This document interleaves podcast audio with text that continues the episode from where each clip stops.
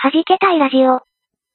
この番組は、鍵盤を弾けたり弾けなかったりするミュージシャン3人が集まって、鍵盤の話を中心にするかと思いきやそうではなく、日常的にいまいち弾けられていないけれどできることなら弾けたい。そんな欲求を満たすためのトーク番組である。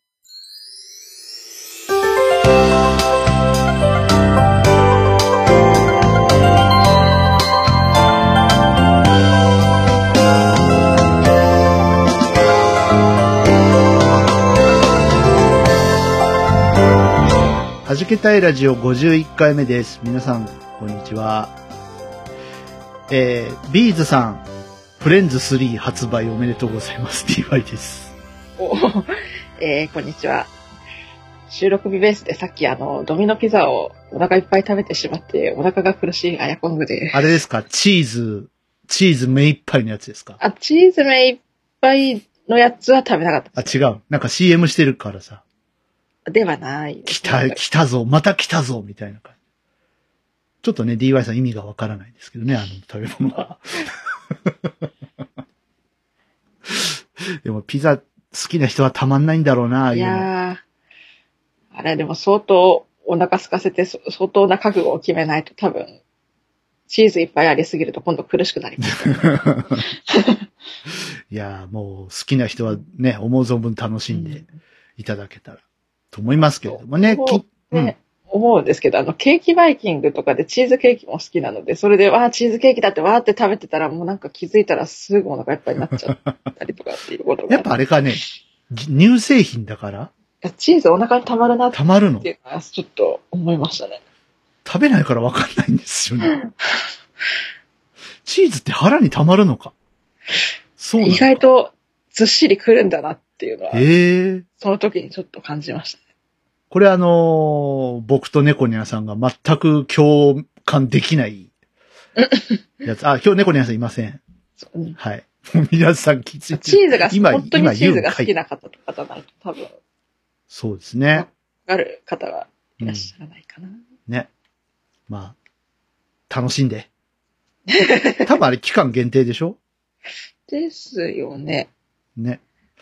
はい。あんまりこの辺にドミノピザがうんだいぶ。昔できてたんですけど、ちょっとあんまり私も記憶にはいはい。なかったんで、まだちゃんと知ってるかどうかがちょっと自信がない状態だっそんなドミノピザを飲みながら、あ食べながら、飲みながらって何、えドミノピた。まあザを確かに食べな飲がんでまらし、たけどね、お酒ね。えー食べながらお酒も飲みながら、さ、みんな寝ていい よ。今から寝る時間。ね、大事な話だはっいた。か終ら。わった。大事な話終わったよ。えー、まあ寝ながら聞いてくださいか。正しくは。えはい。まあ、あの、何の話しようかなと思ったんですけど、えはいはい。ちょっと二つほど私議題を持ってあ、来てて、はい。あやこんごさんなんかありますあ最近なんか今週、収録日ベースで今週に入って急に寒くなっちゃったんで、はとうとう自分に負けてストーブをつけてしまったなとい。。あ、もう僕もエアコン朝はないと辛いおーかな。なんか、うん。あの、収録日ベースで明日の朝の気温が0度まで下がるとか騒いでるんで、さすが北海道。えーっても、10月中ストーブつけたくなかったんだけどな、みたいな。でもなんかこそ、とを思いそういうのあるよね。11月半ばまでそうそうはだなんか頑張ろうかなみたいなうんのってねち。ょっと頑張ったら風邪ひくやつですね、今ね。でもさ、寒さに弱くなったかもしんない。僕、年取って。あでもちょっとそれは、20代の頃から比べたら私もちょっとそれはあるかなと。なんか平気だったもん、今ぐらいの温度でさ、別にエアコンなくてうんうんうんも、うん多分、あと昔に比べてなんかあったかい飲み物を飲む頻度がやっぱり、増えましたね。うん。うん。なんか、こう、うん30代の時は、なんか体、冷やしちゃいけないかなと思って、意識してこう、買ってた感じですけど、うんもう今、あったかいのに自動的にいっちゃうもんね。本当ね、昔だったら、こうう、んあったかい飲み物飲むだけで、私すぐ汗かいちゃって、ホットレモンくださいって言っちゃうもん。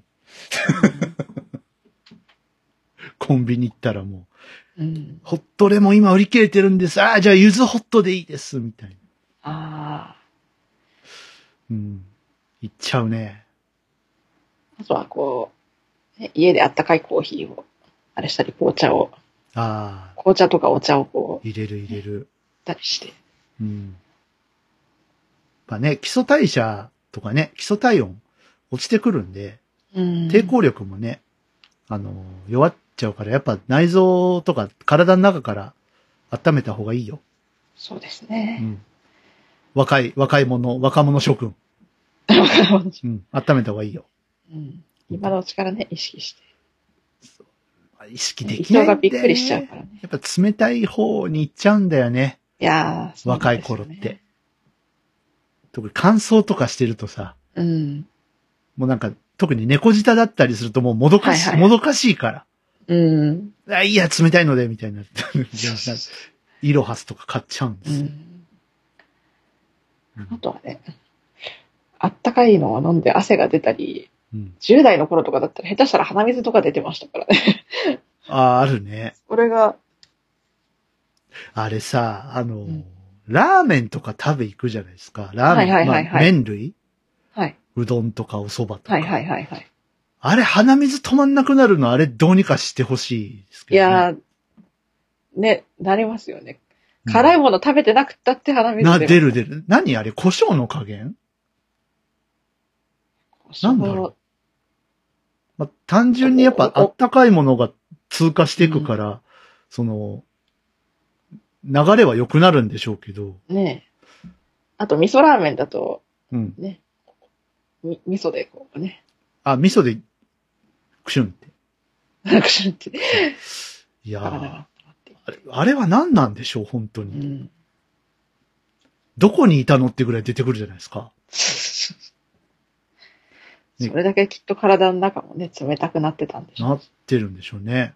はい自分が思っている以上うに。ん。ちょっとあの、開始早々汚い話で恐縮ですけど。 はいはいやでも本当悩みなんですよ。うん。ラーメン食べてる時に鼻水だらーっていうのは。そうそうそう。割と悩みで。必ずラーメン屋行ったらティッシュは持っていきますし。ティッシュあるしね、でも。ね。なんかあるラーメン屋とないラーメン屋がねあ、あるあるある。ありますないラーメンある。あるところは使いますけど。そうそうそでも今あれかどうなんだろう。コロナだからやっぱり自分で持ってった方が安全ですよう。まあ、それはそうですよね。ね。 今は。多分ね。うん。あの、最近見かけますポケットティッシュ配ってる人。たまにショッピングセンター行ったら、あ、いいる。ますね。なんかあの、けスマホとか Wi-Fi の宣伝をしながら回ってる人とあーか、すあー、そうなんですね。たまにショッピングセンターに行くとなん、か僕が気がつかないだけかもしれないけど、いるのかなと思って。地域にもよるかもしれないですよね。あとやっぱ我我々さ、ううあの、受け取ることしできないから、ええ。黙って渡すじゃないの、ああいう人たちって。はいはいはいはい。黙ってとかどうぞとかそういう感じで渡すじゃないですか。うん。え、何をってな、なっちゃう。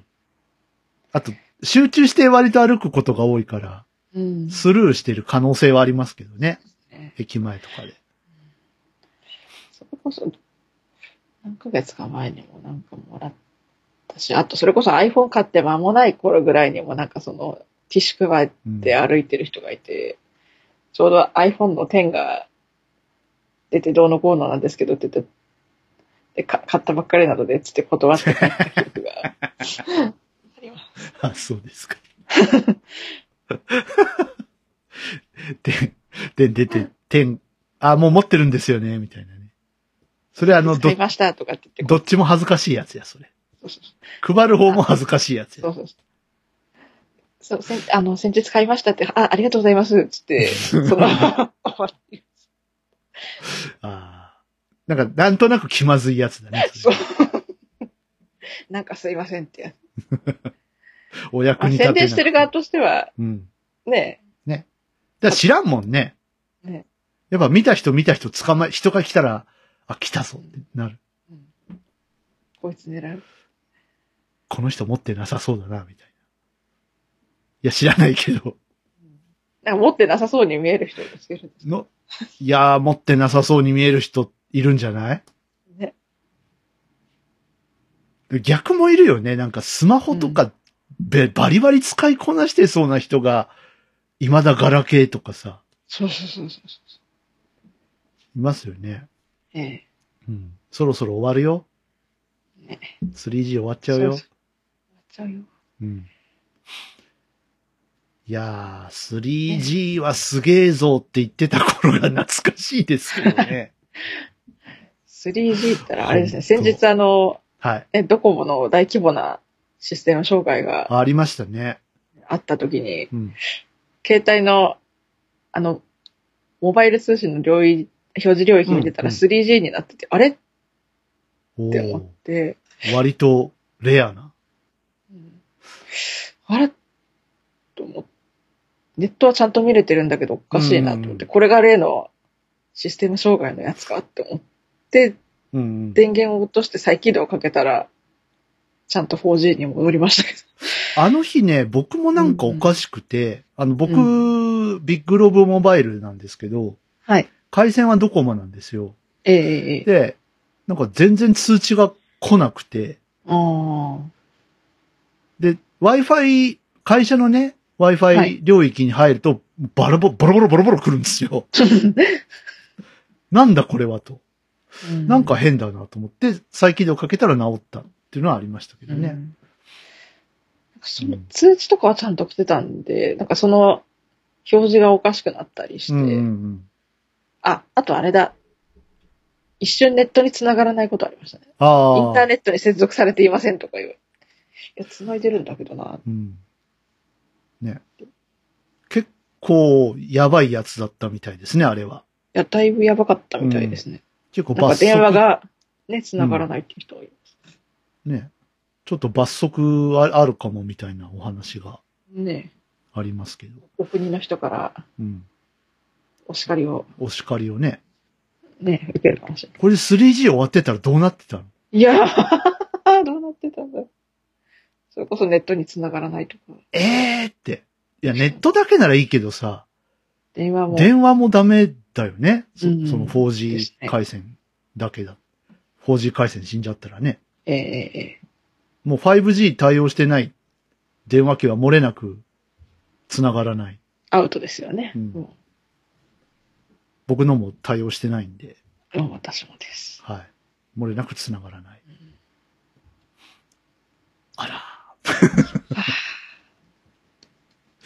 うん、あの、フォーホーム 5G ってどうなんですかおー私なんか、コンセントに挿せば、うん。お家の中が 5G 環境になりますよ、みたいなやつ、はあ。やってるけど、あれは、どうなんでしょうね。うどうなんですかね。ちょっと大阪の電気屋さんに検証してもらいたいところですね。光そうそうを使うのと、うん。どっちが早いのか。いやーね、は、どっち早いんですかね。案外 5G の方が早かったり、 5G の方が早いのどうなんでしょでもパケット、多分、相当食うよね。う。うん。で、あれでしょ結局、モバイル Wi-Fi がはい。あんまりもう伸びないんでしょうん需要。が。そのポケギットは、ガ、ギガプランとかが結構出てきちゃったから、ええ。ね、20ギガ、30ギガ使い放題みたいのが出てきちゃって、もうモバイル Wi-Fi ルーターいらないよっていうので、ああいうのが多分出てきたんうんでしょ、お家の中も 5G にしましょう。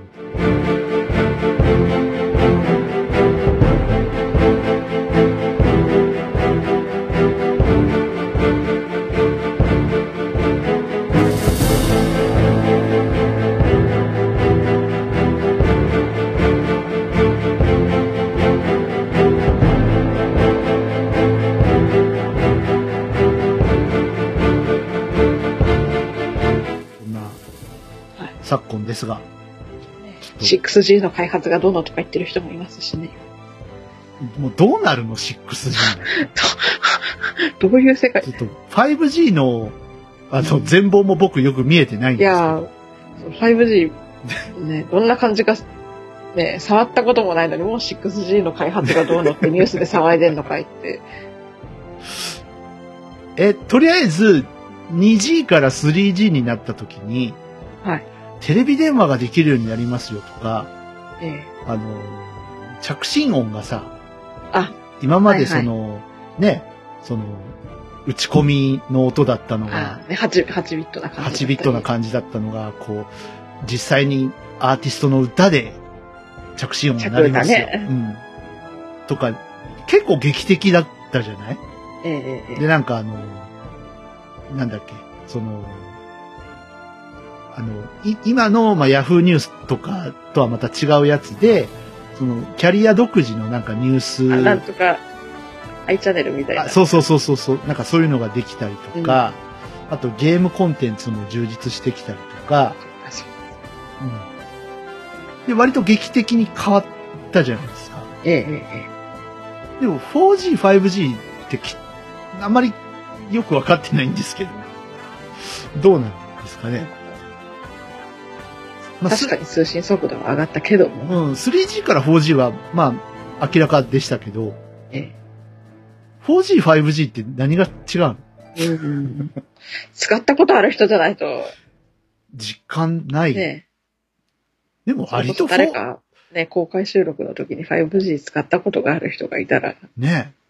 ちょっと聞きたいですよね。でも、普通にさ、普通に YouTube 見れるよ、4G でも。うん。全然。止まんないよ。ラジコとかもさ、全然止まんないし。止まんないし。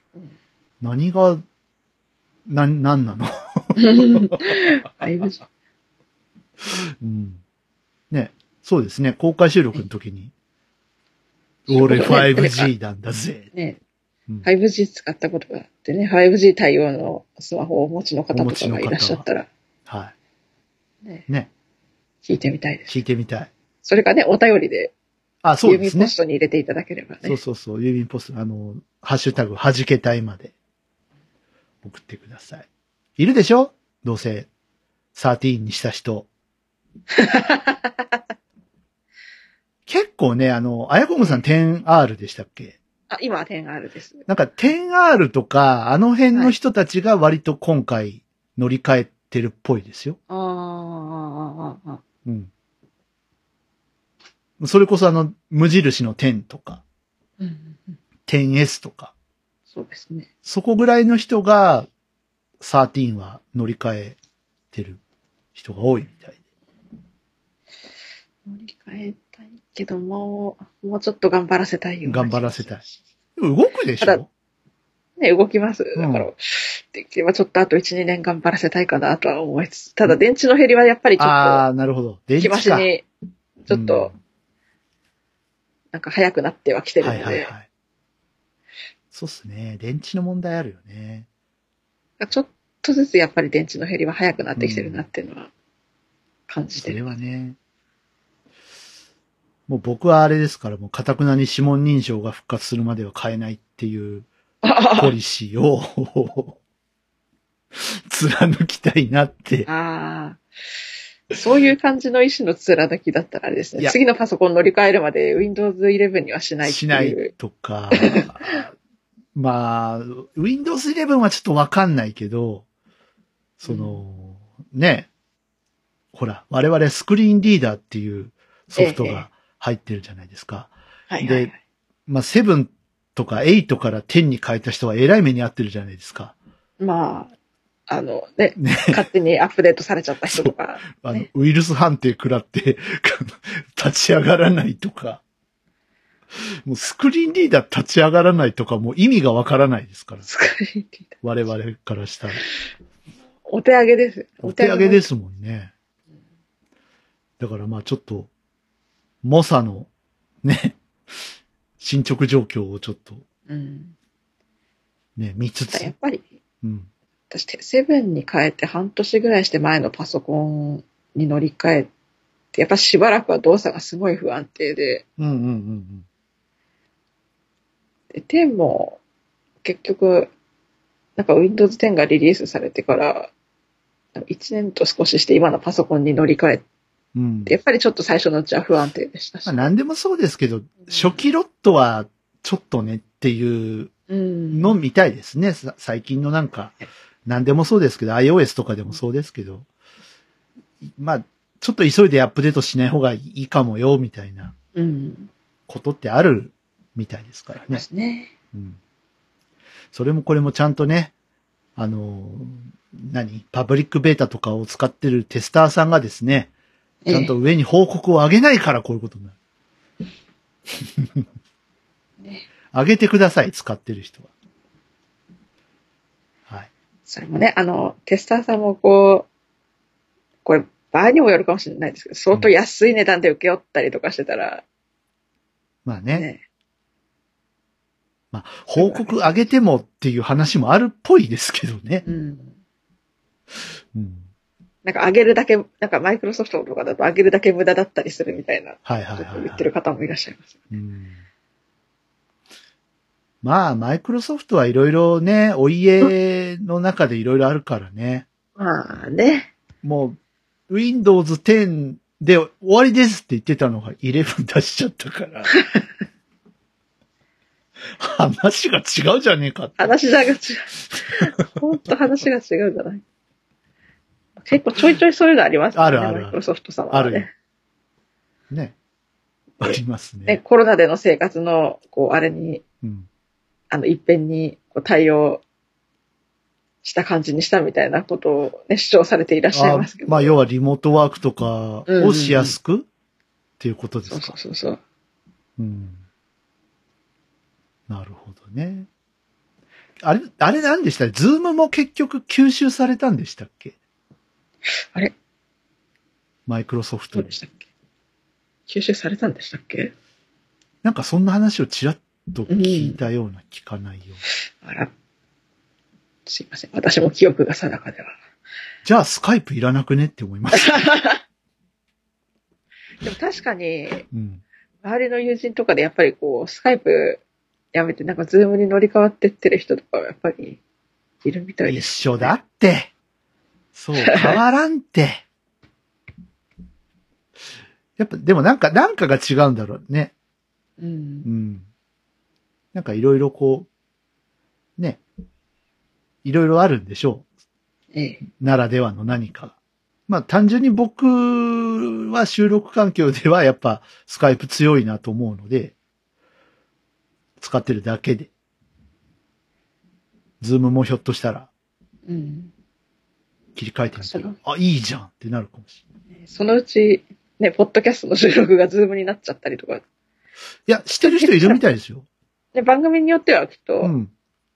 いるみたい。あの、ゲームなんとかさんとかそうじゃなはかはったかなは。はあ、ズーム収録。うん。結構いるみたいですよ。録音機能とか多分ね、ついて、うん。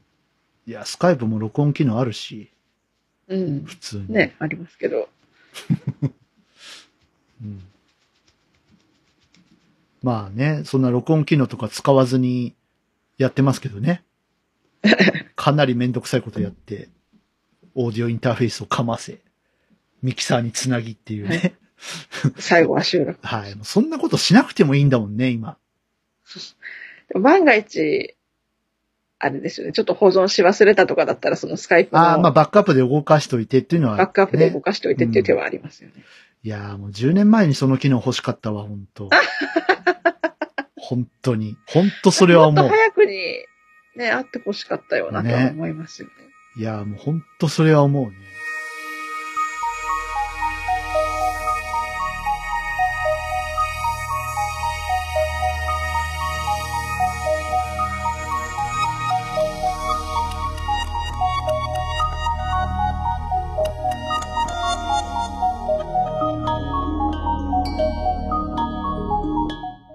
あ、ちょっと話をはい変えまして。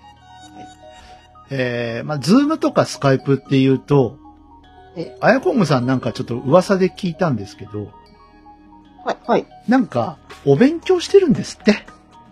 ああ、はい、はい、はい、はい。音楽的なお勉強を、オンラインで。そうですね。何のお勉強ですかあの、今あの、作曲だったり、あと、あの、今ちょっとミックスマスタリングのお勉強。学習を中心にアレンジとか、作曲も、ごめんなさいはい、はい、はい。やってます偉いなあストイックだよね。いやそれはやっぱりねー、素晴らしい。新しい、はい始めたいのはい。シングルのためにもっていうのもありますしでもね、わ、わかる。あのーその話を振ったのには理由があって、はいはい。よあの、いしょっあれなんですよ。はい。まあ、ピアノテック買ったっていう話をしました。はいはいはいしましたっけ弾けたいラジオでしたっけと。はじけたいラジオでし、オフレコでしたのか、はじラジでもしてるのかはちょっと、ちょっと、もう、いろん な、いろんなとこでやりなんすかぎ混て、同しすぎてて記憶が曖昧。パラビではした。ね、そうですよね。んパラビではした。なんですけど、ええピアノテックさんを触ってしまったらは、ちょっとこれは、やっぱピアノ弾けないと、ああやべえな。はいはいはいはい。いや、あの、 今まで、私が、ええこう、シンセサイザーのピアノだったんですよ。はいはいはいはい。うん。まあ、あの、一応今のうちの FA さんにもスーパーナチュラルっていうピアノのね、あの、振る舞いをシミュレートした音は入ってるんだけど、はいはいはい。でもやっぱシンセサイザーのピアノなんですよ。うん、どう頑張っても。そうですよね。でもあこの、そそ、私の左隣にある MOX なんですね。うそうそうそう。ね、サンプリングされたピアノなんですよ。うんうん。で、ピアノテックって、はい中で、その、演算で音色を作るんですね。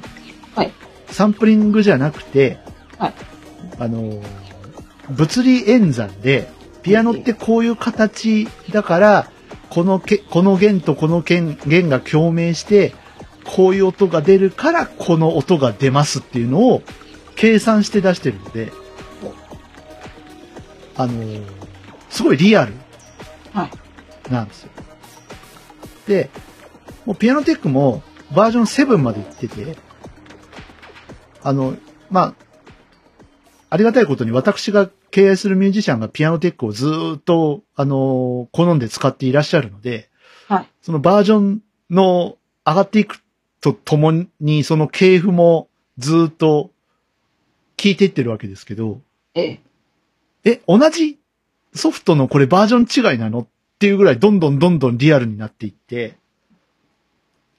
今は、もう本当にわからない。ああ、本物のピアノなのか、ピアノテクなのかが。で、セブンになって、どうもあの、スタインウェイさんと契約を結んだらしくですね、モダーはいトさんはいはいはい。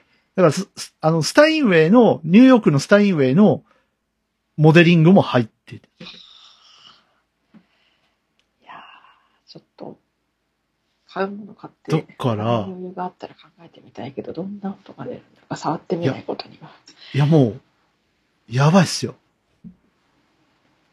だって、猫にゃんさんがは、聞いて、ええ。ペダリング良くしないとこれじゃダメだよっていうぐらいだから、いい音だからもったいないよねう。っていうんはい話をしてたんで、はいはい。なんか、例えばそれを、うんそのペダルの、例えばあの、こうキースイッチをこうミリで入力しますよね。はいはいはい。それを、そのキースイッチの位置をちょっとこう、ずらし、こうあの細かく微調整してずらしたところどうにかなる問題でも、ないんですかあー、それ、それやっちゃう。 なんかいや、なんか、あの、わかりますよ。わかりますけどう、ん、なんかそれやったら負けな気がしないなんか。ああ、なんか、なんだろうな。なんいやか生のピアノは生のピアノ、シンセはシンセで、うん。なんか別の楽器として私考えるようにしてしまってるので、最 近。いや、あのね、すごい気持ちはわかるんですよ。あの、後から直したらいいじゃん、ミディなんだからっていう気持ちもね、 すごいわかるんだけど、なんかそれやったら負けな気がするのよ。あーピアノテックって。そう。そうなんだ、ピアノテッそう。いや、なんかとんでもないもんを買ってしまったんだク。はあ、なはってあ、はあ、は思って、思ったわけですよ。ああそれで、やっぱ DY さんもお、ちょっと、ピアノをやりたい。ー。おうおう いや、あの、今全然そんな余裕ないですけど、ええええあの、気持ち的にもね、そんな余裕全然ないですけど、やっぱピアノを弾けた方がいいよねって思って、ピアノテックを触るなら、ええ。なるほどね。うん。んこんなんじゃダメだって、ちょっと初めて思ったというか。いや、そどう、どうもこんなんじゃだいや、これはなんか私触ってみたくなってきたな、これ。はい。いや、これはいだかかん。いら私のテクニックでもダメかもわかんない。や、ピアノ弾けたら大丈夫ですよ、多分。だからその僕、僕の場合はやっぱ、もう欠点はペダリングなんですよ。ああ。ペダルのうんコマンドを今までいちいち書いてたので、はいはいはいはい。うん。書いたり、あとあれ、あのーフットスイッチ使って。フットスイッチもだし、はい。あのーすま、これやっちゃダメなやつですよ。本当はええ。あの ーリリースの値をちょっと、ああ、はい はい。ちょっと長くしたり、そうそうそう短くしたりしそて。うそうそうそう。これやっちゃダメなやはついね。はいはいはいはい。全然あのーい全然1ミリも、こう成長しないやつね。もう DTM の知識があれば、それは、そうそうそペうダそルう。踏んでやれるかのように見せかけそうる。。ピアノ踏ん、あたかもピアノ踏んでるかのように聞こえるけど、踏んでないっていう、やっちゃダメなやつです、これは。チチート。はい。チート、チート、そうそう。うん。ペダリングっていうのは正解がないような。いや、そう、それで見てみたそうの。ねいろんなところ、いろんなサイト見てみて、みんな同じこと書いてあった。ペダリングって正解ないんだよねって。いや、だから正解がないとかじゃなくて、もう、あの、すぐ、すぐ、話してすぐ踏んでくださいって書いてあって、うんいや、だからそのタイミングが知りたいんだけどな、いやみたいな。そう。だから、こう、その DTM でいうところのペダリングとか、本当にそのピアノを生で弾く時のペダリングとかで、やっぱりいろいろこう、都度考え方を変えていかないといけないのかなって私はうん。最近思うようにしてます。なるほどね。あの、高校生の時にうん。何を間違ったのか、あの、当時札幌に住んでいた時に、その、はいはいこあの、コンサート、うんこう、高校生が集まって、うんうんあのそれこそ、みんな周りの人クラシックとか、うん。うんガンガン弾いてる中で自分だけオリジナル曲を弾くっていう、なんか間違いなとこに来たんじゃないかっていう経験をしたことがあり まして、その時にまたこれ何間違ったか、あの、なんか別の演奏会の招待演奏者に選ばれるっていうことがあっおーて、で、そこで、そこでだったか、その前のコンサートの時に、他の高校の音楽の先生方からいろいろ評価をいただいた時に、そのある先生がペダリングのうん指摘を、うんうん。されていて、もうちょっとペダルを組み替える感覚を長く持ってもいいと思いますっていうし指摘だったんですよね。確かに短めに。あだから、あ、そこでペダリングって正解はないのかもしれないなっていうのはちょっと薄々気づき始めてたんですよね。はいはあと、じゃあ実際に、あの、DTM で打ち込みをやり、大学生ぐらいの時にやり出して、じゃあペダルの入力をやってみようと思ったら、そのピアノと同じ感覚でい。うん。組み替えようとしたらすごい音が響いちゃって、はいはいはいはい。これはダメだなって思ったりしたこともあって。あの、鍵盤とかとも一緒だと思うんですけど、ペダルの硬さもさ、うんほ本物のピアノと、その、フットペダルいわゆる。違うもんね。うんだからタイミングがやっぱ難しいみたいですよ。使ってるハード音源とかハードシンセとかに、そうそうそ合うわそうせてそう。タイミングを変えるとかさ、あらかじめちょっとリリースタイムをいじっておいて、うん。あれするしか DTM の場合はないのかなみたいな。やっちゃダメなやつですふうに考えるようにしやってちゃまダメした。な、やっちゃダメなやつですけど。やっちゃダメ。 普通の生のピアノ弾くのと、DTM とはちょっと考え方を別個にしないとう、ん。そうだダメねだ。やっぱ同じ鍵盤だけどっていうところでうん電子楽器と、そのアコースティック楽器は、やっぱ、ちょっと違うのかなっていうのはありますね。それこそ MOX とかでちょっとあうのん曲をリアルタイム録音とかで入力してても、うんあれ、なんかちょっと不自然だなと思って、ペダルのうんフットスイッチの書いてあるところエディットでちょっと微調整かけてう、ん。うん。それっぽくししてみたりとか。だんだんその曲が長くなってくると、やっぱね、あの、中の CPU、あの、ハードシンセの中の CPU も処理がね、追いつかなくなったり、まあ今はね、割といい CPU 積んでるんで、そんなこともないんでしょうけど、うもんう昔のシンセとか結構ありましたよ。90年代のシンセとか。あと同時発音数の問題とか、まあ、あのその ペダル、ペダルとはまた別の話ですけど、え、ここ音切れしてんじゃんみたいな。ね。今同時発音数なんかみんな気にしないでしょしないですね。しかも、最近なんて、入力した後、あの、一つずつこう、パートを、ね、ダウンに録音してとか、うん。やっぱやるようになった。やっぱ気にしなくなりましたよ。あの ね、同時発音数って言えばですね、はいチップチューンってあるじゃないですか。はいはいはい。あの、いわゆる8ビット音源。はいはい。ファミコンとかね、ゲームボーイとか、ああいうピコピコ、まあ OK ゲーム系の、あの、サウンドをやってる人、はいミュージシャン結構いると思うんですけどええ、あれ同時発音数にこだわってほしいなって個人的には思う。あ、なんか今、ね、逆に、こう、ね、再現なく演奏できるから、あなんのか、無限、ちょっと無限にトラック作れちゃうから、無限に、あの、どんな音でも鳴らせるんだけど、あの、いや、当時のファミコンって4つしか同時に音鳴らせなかったんだけどな、とか、 ちょっと思っちゃうの自分がいたりして。そう。なんかガ、ガチャガチャしてうるさいんですよ。あ人によってね。いやいや、ファミコンってそんな、そんなガチャガチャした音じゃなかったよっていう。 うんね、チップチューンも難しいですけどね。ーしかも今、プラグインうん。ね、使う時代になっちゃったから、そう余そうそう計そう。最大同時発音数って、気にしないよ気ね。にしない方が増えてきてるのか全もしれな然い気にならないって無無無限ですもん。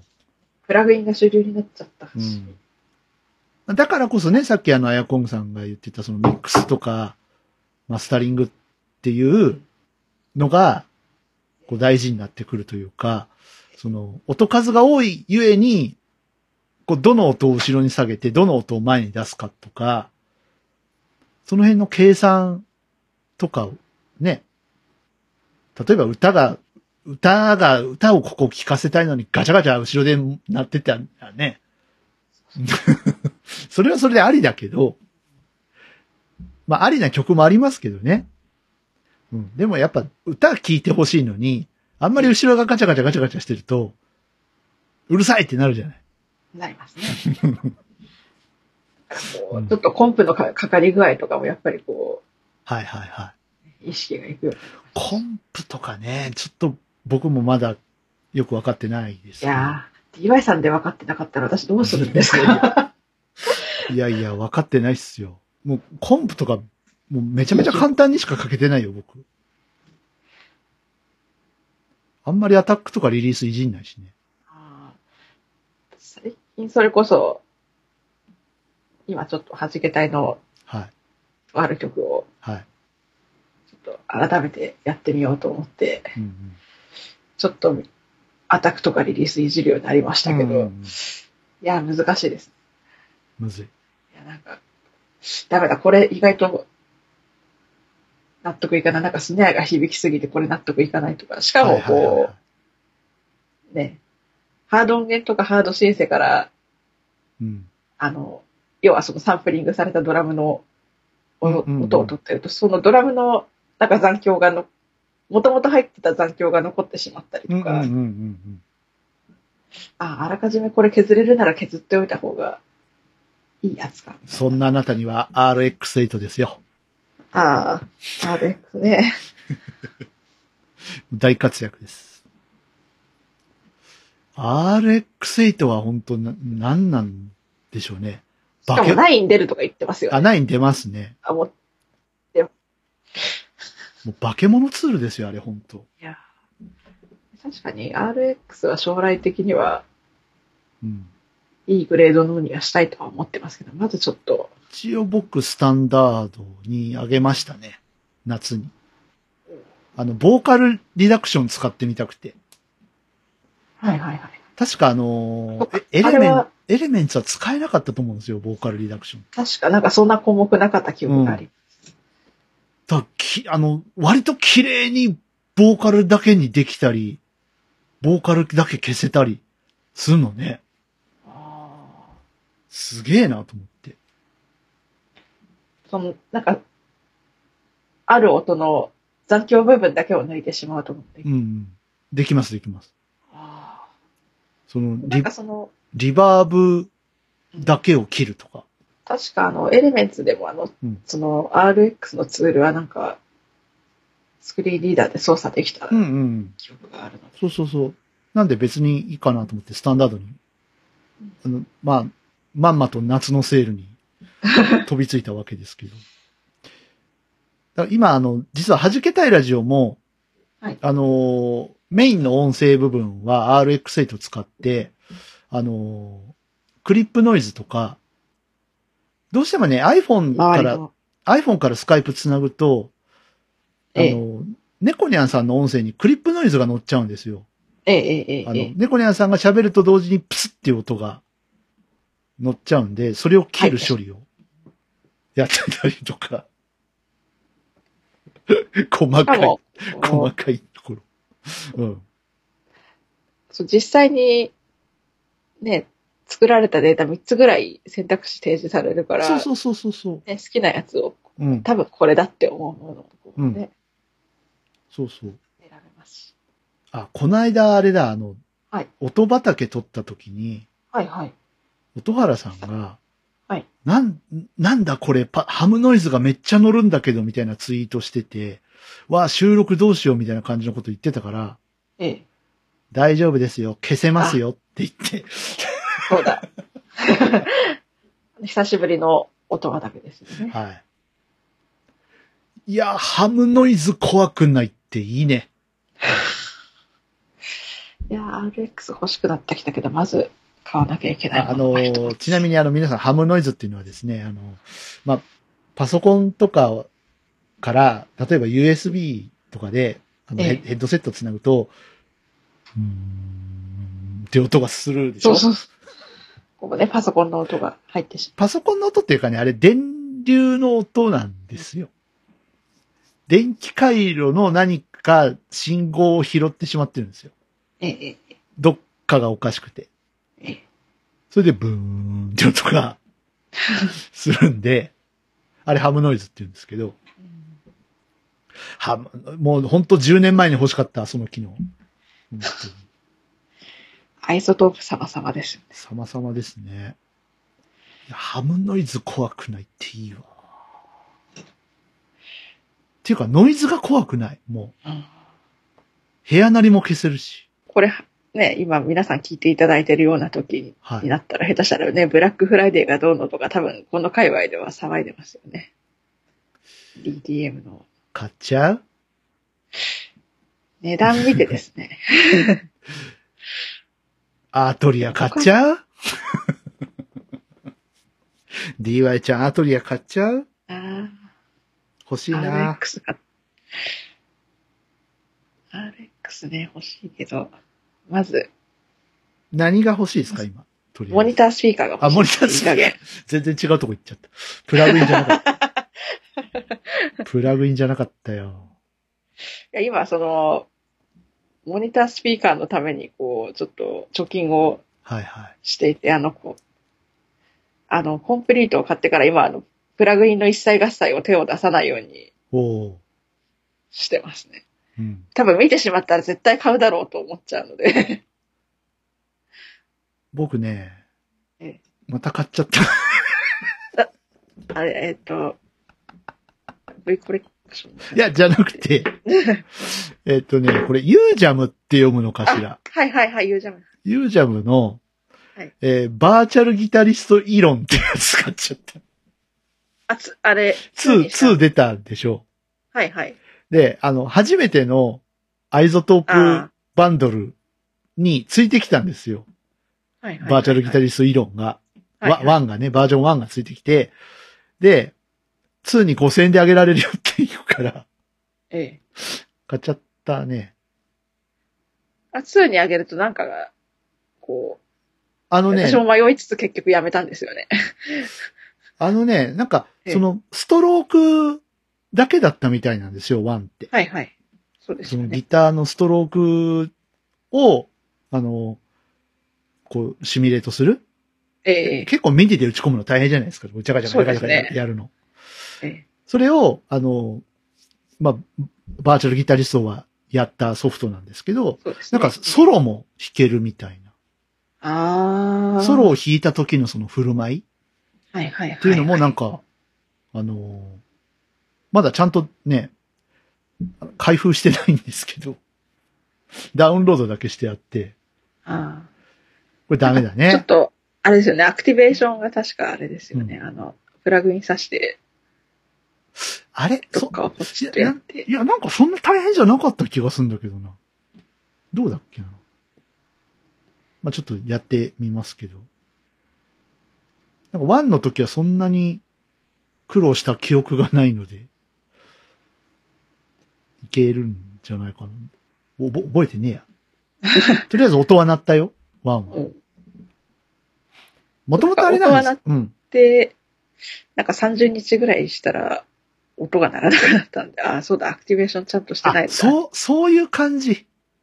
はい。なるほど。なる私そうでした。ほどね。あ、そう、待って、アクティベーションしなきゃいけないの、これって思っうんうんうん。たら、それこそ繋いでた鍵盤で鳴らしたら音が、あれ鳴るじゃんって思って、うんうん。 30、30日ぐらいしてう、んうん。あちょうどそれを使って入力してた曲があったんですけど、そのギターの音が鳴らなくなったん で、あれ、これもしやって思って。はいはいはい。そういうのなんこれかは、そういうのか、そういう感じの嫌だ、なんか。多分体体験期間的なやつはいか、はいはいこれは、みたいななんか や嫌な感う、ん嫌な感じだよね、ほんとね、そういうのね。ね。 だから、あ、多分どっか、うん。マウスとかでクリックして、どっか開いてメールアドレスとキーを入れないとはいはいはいキー入れないとならないやつか、みたいうなん感じではありました。あれもよくできてますよね。あの、もともとバーチャルギタリストってあの、はいはいスタインバーグの開発してたええええええ。ソフトで、あの、キューベースとかについてきてたやつなんですけどねうん。うん。だからそれ、今、スタインバーグじゃなくなって、その、開発してた人が立ち上げた会社がユージャムゆうちゃん。うんなのかなうん。そうです。から、まで出てるっていうことみたいですけど。キースイッチでこうストロークのタイプも変えられます。あれすごいよね。いやもう、なんかもう、ななんていうのうん、その鍵盤をもうほんとす、鍵盤じゃなくてスイッチですよね、なんか。あれ結構ね、ディストーション系のうん。ギターの音がうん。大半になってますけど、ねあのね、アコギのバージョンもあったと思うよ。別、あ別と個なんで。かあの、くうんなんかクリーン系のうんうん。ギターとかも入ってないのかなと思いながらなんか触ってたのは記憶にありますね。クリーン系あった気がしますけどね。ちゃんと探せてないだけうかな、ん。あと、アコギはアコギで確かバーチャルギタリストのなんか違う名前だった気がしますけど、えーあった気がする。いやー、これでもうギタリストがいなくても、っていうわけにはいかないんですよね、これがね。なかなかね、でもサンプルとしてはね、渡すのはいいんじゃないですかこんな感じで弾いてみたいうんあとちょっとこう簡単なパートを作るのにはな。うんうん。多分向いてますよね。ただやっぱそこだけじゃさ、うん補えないものって、例えばね、ボーカロイドだけじゃ、あの、ヒット曲が生まれないのと一緒 で、そうですね。うん。やっぱ人が歌って、その人の表現力とかにはなかなかボーカロイドもね、近づけないところもあるので。最近のどんどんどんどんバージョンアップして近づいてはいますけども、うんまあでも、限界は来るんじゃないですか、やっどっか。どっかさっきのね、ピアノの話じゃないですけども、あの、やっぱり生にはかなわない部分っうてんありますよね。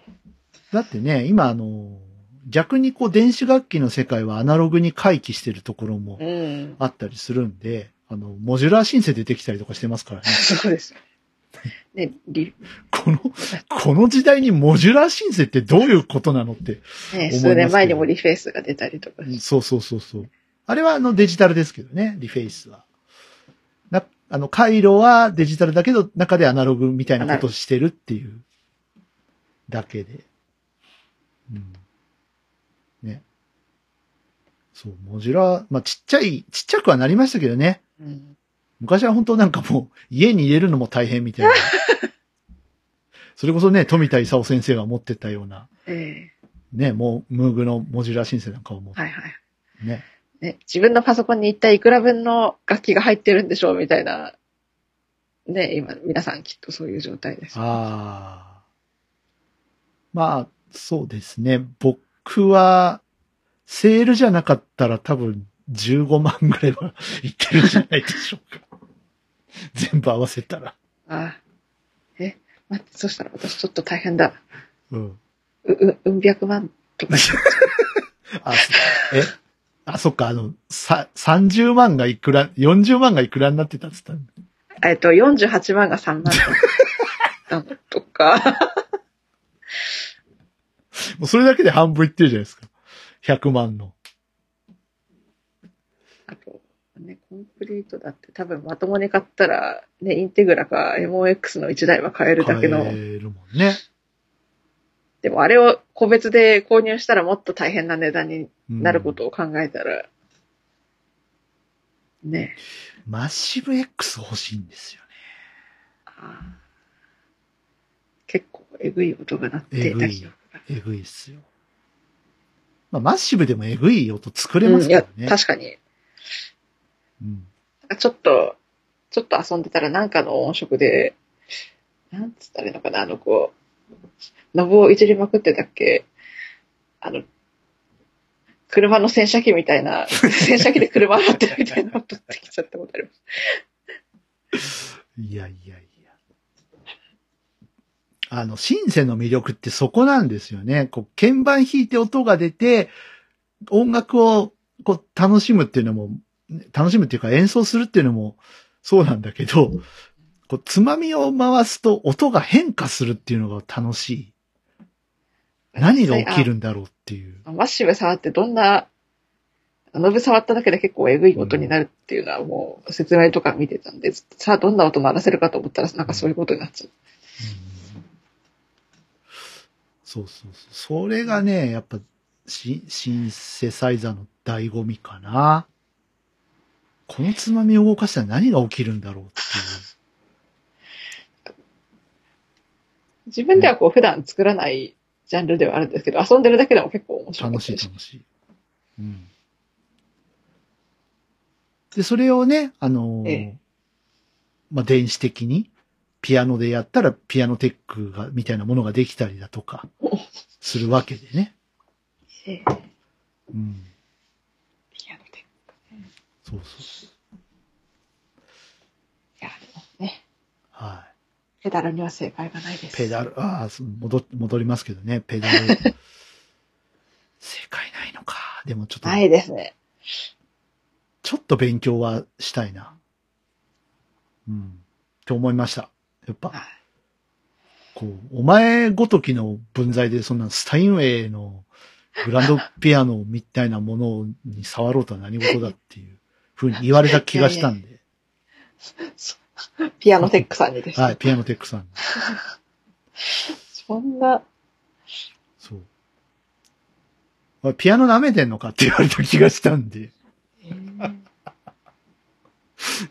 なんかね、く、なんか悔しい、すごい。いや、もう、多分猫ニャンさんが数倍にしてそれ言ってくれると思うんですけどね、おそらく。お前ピアノ舐めてんのって。そんなにあれなんだ。うん。いや、本当になんかもう、その、ミディぶっ刺しただけなのに、うん。お前ピアノ舐めてんのかって言われた気がした。本当に。どどうも確すかに、、どうもす別いまのせミんでしディ音た。源で作ったやつを他のピアノに移植したらなんか最初は、あれあれあれなことになりますよ。あやこんぐさんのあの、会いたい気持ち、はいはいピアノのバージョンあるじゃないですか。はい。あれのミディさしてみる。ええなんか恐ろしいことになりそうだな。ちょっと内緒で、内緒であげるよ。あありがとうございます。ああれわあ、はなんかちょっと恐ろしいなう。んえ、確かに自分でペダル踏みましたっけちょっと鳴ら鳴らしてみる。ニューヨークのスタインウェイで鳴らしてみる。うわあ、恐ろしいどなう。やってみる。やってみない。えやってみます。なんかこう怖いもの見たかじゃないですけど。はい。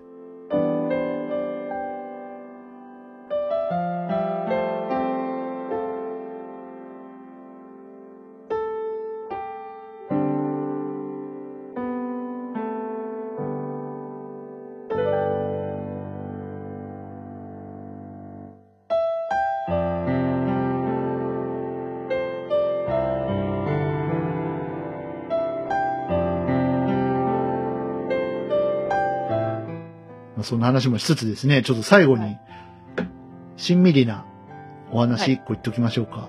はいはい。えっと、 最後にするなよって感じです最けど。後。はい。あみんな寝の、てると思う。寝てるか。そうだね。あのはい、こうちゃん死んだね。あこうちゃー。ん、はいはいはい。こうちゃんって。杉山浩一。うん浩ちゃんこうちゃん死んだね。90歳90歳。お疲れ。ね、なんか、うん。ドラクエの曲だったり、はい昔のグループサウンズのそう。曲だったり。そうなんですよ。あの、なんならね、競馬の G1 レースを、そう、そうらしいハでーすファイねブ。とか作ったりして。そうそうそう。あのードラクエの作曲家っていうことで確かに有名なんですけど、うんね、オリンピックでも使われましたしね、開会式でね。うん。なんですけど、結構あの、恋の風雅とかそうなんでしょそうそうそうそう。甘色の髪の。甘い色の、そうそうそう。うん。そうそう。なんかそ、そういったところも作ってらして。ね、60年代あたりで結う構ん。活ね。躍して、やってらして。名曲を。 90歳ですよ。まあ、何が起きてもね、おかしくはないというか、確かにね、最近元気な90歳とかいっぱいいうん、らっしゃいますけど、やっぱり、ね、何が起きてもおかしくないことが。うん。ただなんか、やっぱ残念ですね。もう新作聴けないのかって思うとね。なんかまたね、一人偉大な人がそうですいなね。くなっちゃったなと。もう、僕、山本直純さんが大好きでね。ああ山本直純さん。やっぱあの人は、あの、クラシックの世界に、うまいことその和のテイストを取りええ込んだえええ人だと思うんですよ。えはいはい。直純さんは。はい。うんまあ、トラさんとかね、有名な曲ありますけど、あの方のメロディーはほんと好きでね。で、あの、題名のない音楽会とかでもね、レギュラーでえよく出てらしたんで、はいはい。わ、直純さんだと思って見てて、ね、楽しいおしゃべりの方で したけど。まあ、杉山浩一さんもええね、楽しいおしゃべりの方だったですけど、なんか、こう、キリッと真面目な音楽家っていう感じじゃないところがね、でもしっかりこえう、なんか、抑えるところは抑えてうんう、んわかりやすく説明してくださるので、杉山浩一先生の動画をね、えええいろいろ亡くなってから見てたんですけど、はい。日本の国歌、はい。君が代はこれ以上にない名曲だってほうほうほ言ってましたよね。う。ほう。あの、数多くある、いろんなね、まあ、国の数だけ国家はあると思いますえけど、え大体、どとかそうなんですって。ええあの、おわあの、まあ、いわゆる、は、波長長、そうですよね。多いですよね。うん。そういう感じな都ん庁だ。と、都庁長の、都庁長とか。なんだけオリどン、ピックの、なんかよく国家の、表彰式とか国家のあれとかでよく、うんそれは思ってましたけど。君が代は、レで始まって、レで終そうわでるす。よ。ええ。これはもう日本ならではだって 言って、もう素晴らしい国家だっていうふうに。で、しかも、その、楽譜で見ると、ええ。あの、最初と最後がユニゾンなんですよ。そうですよね。うん。これも素晴らしいって言って。ね、君が代はっていうのと、ええ。えっ、と、なんだっけ最後。えー、苔の娘までか。ここ、はいはい。うん。ここがユニゾンなんですって。そうですよね。うん。よくよく聞いてるとそこ、そうそうそうそう一番最初と最後ユニゾンです。こう、こういう国家は、日本だけなんだって言って、めちゃめちゃ褒めてました。ははうん。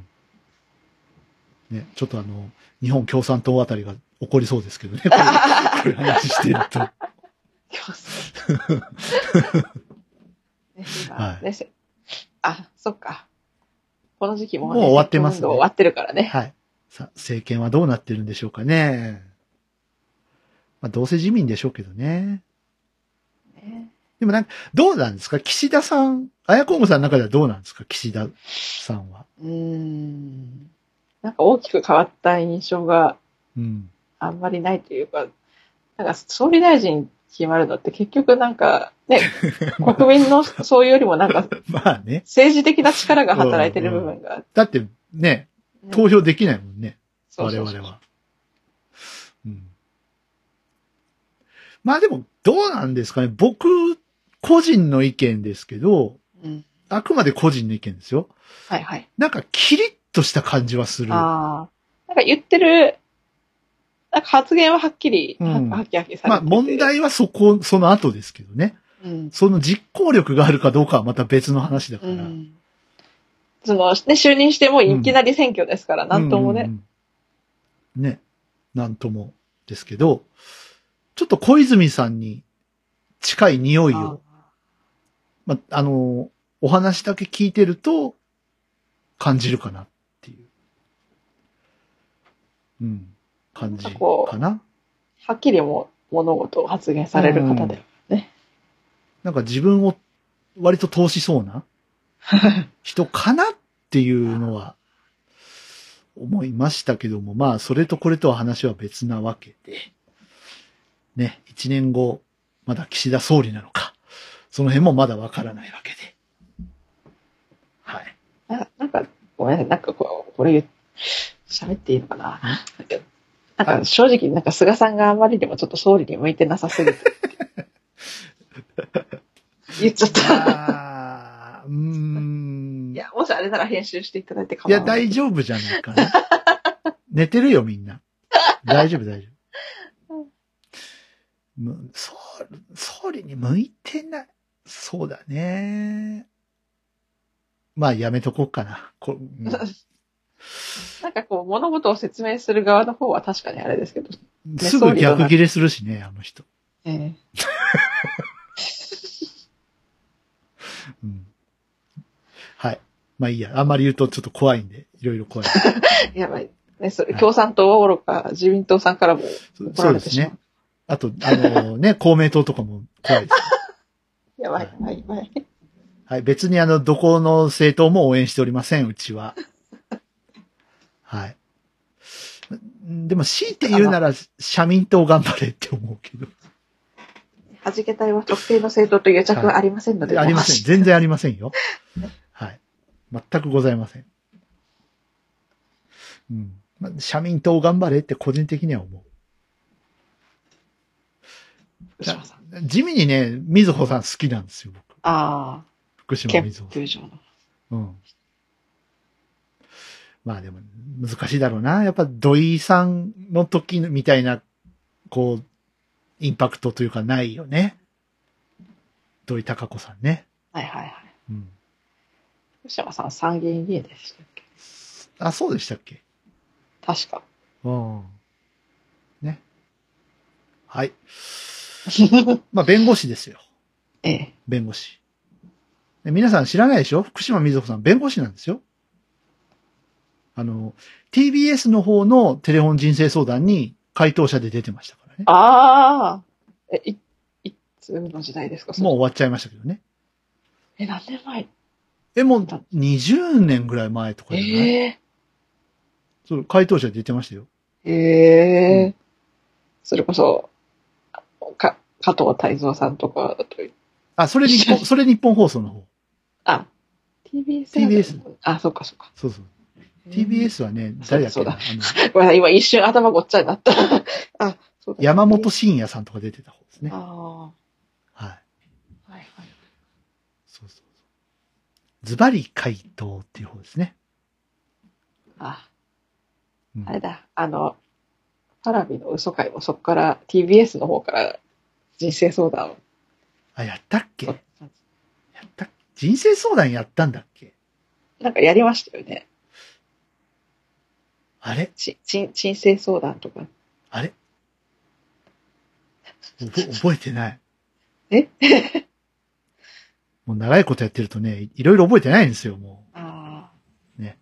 はい。えー、11月11日に無事にはい14周年を迎えていればいいね、あ、いいね。って感じです。はい。あ、弁護士といえば、はい。ね、もうご結婚されたんですかああ、 ?K は。け、け、け、小室真子様になったのじゃないですかね。多分、あの、収録日ベースで、ね、こあ、小室そうそま、まこさんになるのか。そうそうそう。うん。多分、もう会見は終わっ終わってる。てますよね。これが出てる終わっ頃てるねにはね。うん。まあ、いろいろあったけど、これからもいろいろあるんでしょうか。あるんじゃないでしょうかね。で誰か言ってたけどさ、まこさん、はいはいその、抜けるじゃん、皇室から。はいはいはい。ツイッターとか始めてほしいねって誰か言ってたよ。えええ SNS 始めてほしいね、はいはいはい。うん。誰か言ってた。誰でしょう。あれかなあの、えっとね、ゴゴスマかなんかの人が言ってた。はあはあ、あの、コメンテーターのそうそうそうそうそう。あ、確かに面白い、それ、と思って聞いてましたけど。まあ、やんないだろうね。あ海外の、こう、なんかテレビに出たりとかはあるかもしれないでしょうけど、でも SNS は。あれですよ、アメリカの方って、うんあの、イギリスの王室にはすごい興味があるけど、ええ、日本の皇室には大して興味ないらしいです。そうみたいですよね。うん。だからその辺ね、どう、うんどうなんでしょうね。うんはい。もう、ね、お幸せにええ、はい。ね。くれぐれもあの、お子さんができて男の子だったら、徹夜とかつけないように ね。小室哲哉。哲也うんうんとね、うん、徹夜、徹夜ね。うん、徹哲夜。也。徹夜も頑張って。で、なんかあの、はい。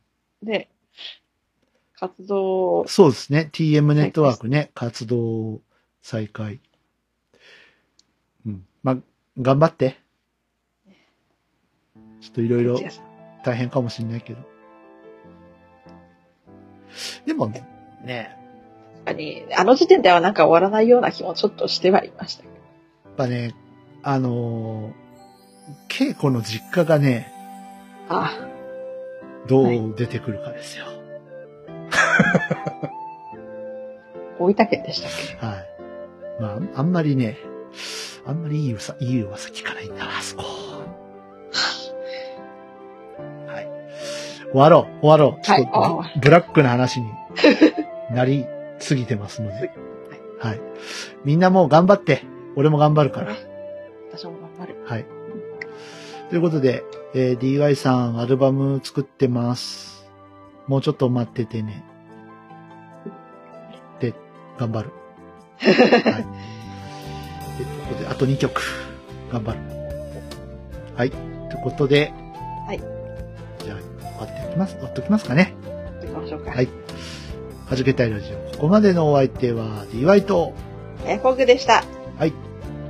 じゃあ、また来月お会いしましょお会いしましょう。う。ごきげんよさようなう。らさよなら。